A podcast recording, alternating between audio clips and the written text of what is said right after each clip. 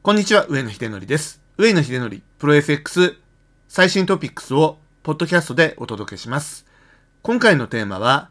ECB の利上げは2023年年初まで後ずれ観測対等、エネルギー価格インフレ継続の見通しでということになります。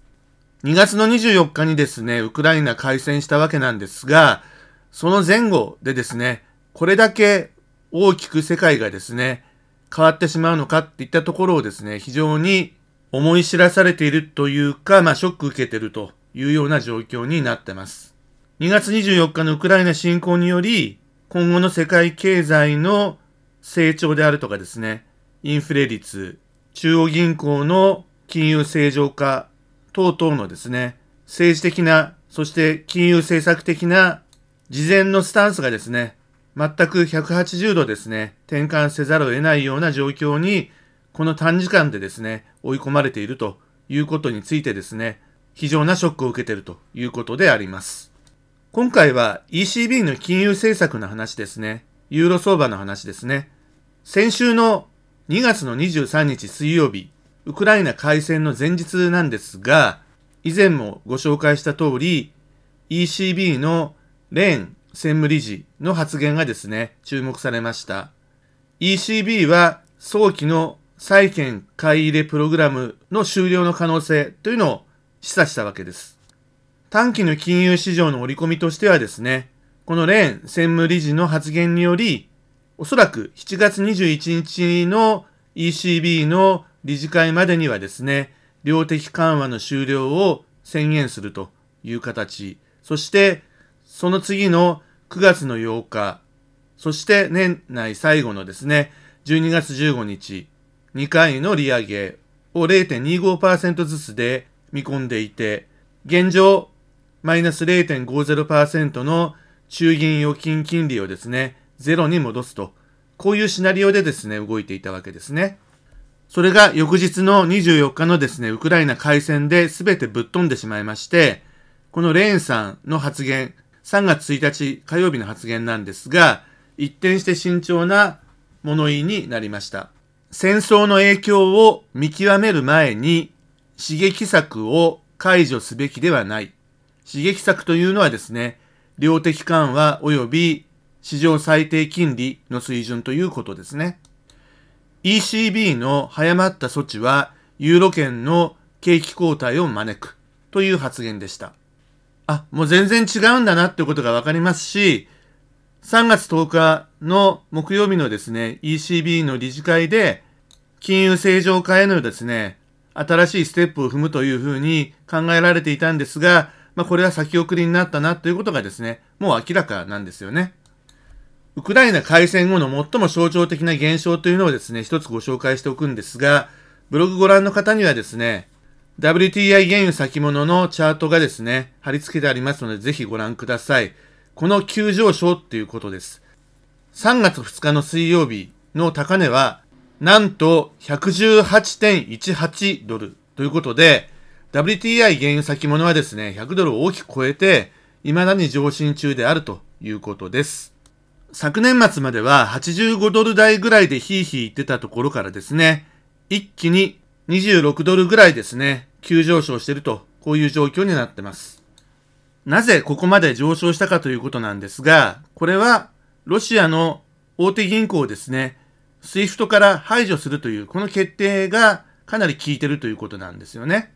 本当にロシアの大手の銀行を中心にですね、 SWIFT から排除をしてしまったら、ロシア産のエネルギーとかですね、穀物を中心に供給不足が発生しまして、供給制約ですね。天然ガス、原油、穀物を中心にさらなるインフレが高まることがもう間違いないという状況になっておりました。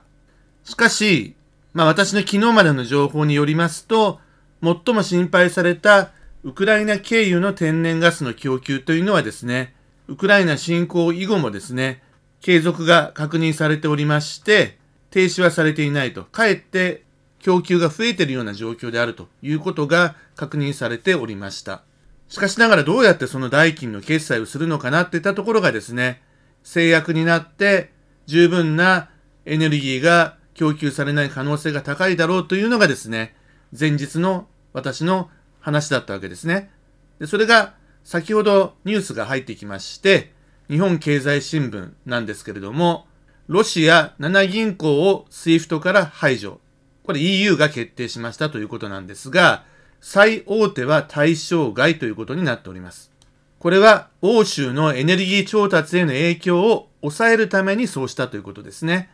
最大手というのはズベルバンクというところです。そしてもう一つはエネルギー部門に強いガスプロムという会社があるんですけれども、この関連会社のガスプロムバンクは排除を見送ったということですね。なんだ、ロシアを脅すだけ脅しておいてですね、結局のところはエネルギーが供給されるためにはですね、 SWIFT からの排除というのもですね、結局骨抜きにしてしまうんだなぁなんてことはですね、まあ正直言って感じましたけれども、だからこそ SWIFT から排除するってことを決めた時にはですね、ものすごくショックだったわけですね。どうなるか分かってるわけですから、しかし、やはり、例外処置を設けてですね、今現状のエネルギー供給には問題がないようには配慮するということになってきて、まあ、こういうことこそ、まあ、政治的な決着なんだろうなというふうには思っております。ですから、まあ、この決定は良かったなということで、まあ、明るいニュースということにはなります。ですから、まあ、先ほどご覧いただいた WTI 原油先物の価格もですね、そのニュースに関連してですね、価格が下がっているということにはなってます。ただ前回も申し上げました通り、国会経由のですね、貿易、液化天然ガス、原油、小麦等のですね、穀物、まあ、これに関しましては、先ほどのようなガスパイプラインについてはどうっていう、そういうですね、えこととは違い、もっと個別なですね、入り組んだ銀行間取引っていうのがありますので、これがまだ供給制約の問題がですね、解決してないんではないかなということは、まあ、容易に想定がされるわけですが、混乱は今現状としては致し方ないのかなというふうには思っております。最悪な結果だけは避けられたということですね。これ万が一、最悪の結果になってたってことになった場合にはですね、ユーロ圏のインフレ率って何パーセントまでいくか分かんなかったと思うんですよね。10%なんか軽く超えてしまって15%とか20%とか、まあ、そんなことだってあり得るというような状況からはですね、かなり、ま、改善の方向で交渉ができたということになると思います。とはいえですね、まだこれからまでのインフレ率ってのはどんどん上がっていくでしょうし、景気後退っていうことがですね、それによって起これば、スタグフレーションというですね、懸念はまだ払拭されてはいないというふうには思います。というわけで、本来であればですね、3月10日の木曜日の ECB 理事会でですね、金融正常化への道のりっていうのがですね、示される予定だったわけですね。そして、今年の間に2回利上げを行ってですね、中銀預金金利についてはですね、マイナス0.5から0%ということで、利上げを行っていくと。まあ、こういう流れっていうのが全て吹っ飛んでしまったということになってますので、実は3月2日、欧州圏の消費者物価指数が発表になりました。これはですね、非常に重要な数字でありまして、翻って考えますと、先月2月2日に発表されましたその数字がですね、前年同月比プラス5.1%ということで、これでですね、ECB の理事たちが非常にショックを受けてですね、前向きな引き締め策っていうのにですね、議論を移していったということになるんですけど、発表された数字、今回はですね、プラス5.9なんですよ。予想は5.4だったんですけど、やっぱり上振れしまして5.9なんですね。5.1ですごく動揺してたわけです。それが5.9になっても、全くこれ市場は無反応だったということになってます。ECB の関係者たちも多分これは気にしてないんじゃないかなというふうに思いますね。こんな過去の話ではなくて、今現状足元にある危機っていうのを何とかしなきゃいけないよっていうことの方がですね、優先課題としては高いので、それだけロシアのですね、天然ガス、原油、穀物、こういうものにですね、すごく依存してるというヨーロッパということだったわけですよ。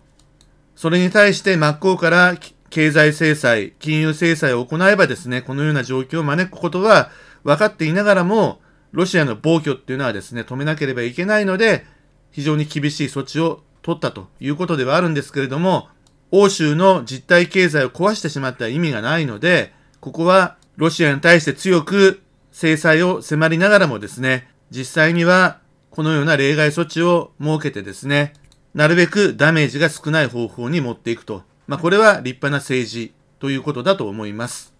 まあ、そろそろまとめに入っていきたいと思うんですが、ということでですね、10日の木曜日に行われます ECB 理事会というのはですね、これもノーイベントっていうことにもなってしまいましたね。ECB のメンバーたちがどれくらい今の現状のですね、ウクライナの戦闘、戦争状態というのをですね、深刻に受け止めているか、そして経済的なですね、損失をどの程度見込んでいるかっていった考え方を聞く機会にはなるんですけれども、インフレを抑えるということが ECB のですね、責務であるわけですが、どうやったらインフレが抑えられるんだろうというですね、その根源的なテーマにおいてはですね、おそらくまだ来週のその時点でもですね、不透明な部分が大きくてですね、確固としたる態度を示せないんじゃないかなというふうには思っております。とにかくもうインフレ率のピークが全く読めません。で、今回のプラス5.9%でもすごい衝撃なんですけれども、おそらくですね、一時的には10%を超えるようなインフレにはなろうかなというふうに思いますんで、そこからどうやってですね、本来のインフレターゲットの2.0%に近づけていけるのかということですね。まあ、この辺で ECB の手腕が問われるということになります。ECB は政治家ではないので、こういったことを交渉する場合には当たらないわけですけれども、金融政策だけでは何ともできないようなことが多すぎてしまって、来週の10日の理事会というのはですね、あまり意味がない会合になってしまっているということになります。実は今この収録を行っているのは、3月の2日の午後の9時ぐらいなんですけれども、3時間後にですね、パウエル FRB 議長の下院の金融サービス委員会でのですね、議会証言が行われることになっておりまして、3月16日の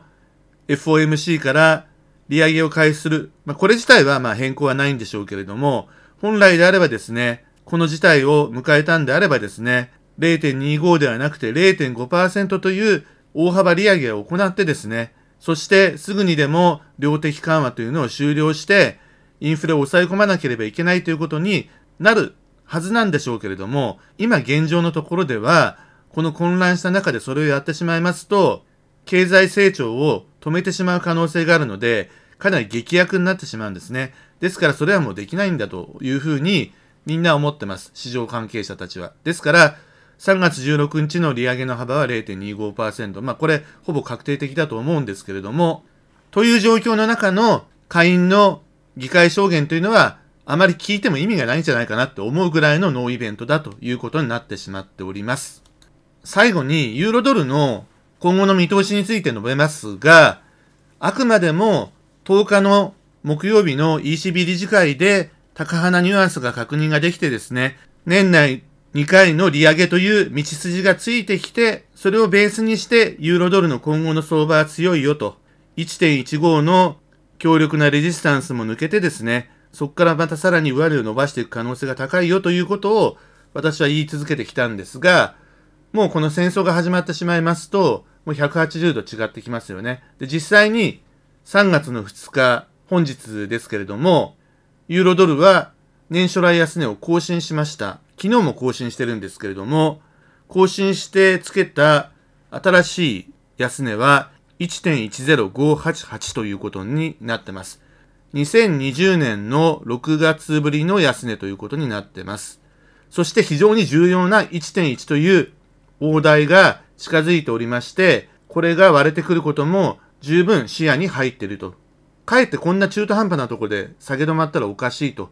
いうような状況で、ユーロドルは見通しとしては今後はですね、弱気に見ていかなければならないなということになってます。まだまだあの混乱が続く日々でありまして、ほんの数時間違うだけでですね、別の材料が出てきて、相場の見通しが変わったりとかっていうことはあるんですけれども、今現状で考えられるところとしてはそういう見通しになっているということで、また明日になったら別のことを言ってる可能性もあるぐらいの激動の今時期でありますので、私がいつ誰が発言した、どういうデータに基づいて話をしているのかっていったところをですね、時系列上で誤らないような形でですね、ぜひ聞いていただければというふうに思っております。もちろんブログの方お読みいただければですね、その辺はちゃんとわかるようには正確に書いてありますので、ぜひそちらの方もご参照いただければと思います。ということで、大変な相場がですね、まだまだ続きますが、絶対生き残っていきましょう。勝ち抜いていきましょう。頑張りましょう。